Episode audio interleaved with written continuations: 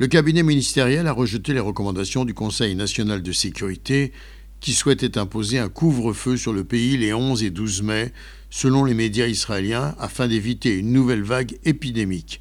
Toutefois, les ministres ont approuvé l'interdiction d'allumer des feux de camp et le bouclage du site de pèlerinage de Méron dans le nord d'Israël à quelques jours de la fête de l'Akba Omer afin d'éviter les attroupements et une deuxième vague de contamination au coronavirus durant la fête exception faite pour les résidents et travailleurs de la ville située aux alentours du site.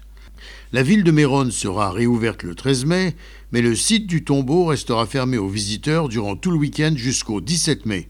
Il sera interdit de la même façon jusqu'à cette date de louer des chambres d'hôtel ou encore d'autres aux personnes qui ne résident pas à Méron, en vertu des restrictions.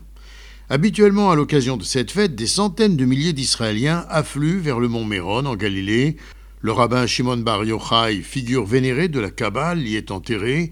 Enfants et adolescents marquent la fête dans l'ensemble du pays autour de feux de camp.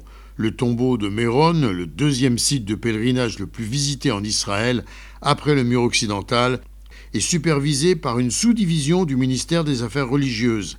La réglementation approuvée par le cabinet permettra au ministre des Affaires religieuses de signer une dérogation spéciale pour trois célébrations de l'Akba Omer à Méron par d'éminents rabbins, avec des feux échelonnés et un maximum de 50 participants à chaque rassemblement. De même source officielle, on affirme que ces événements doivent garantir une participation équitable, notamment une représentation paritaire des femmes et des hommes.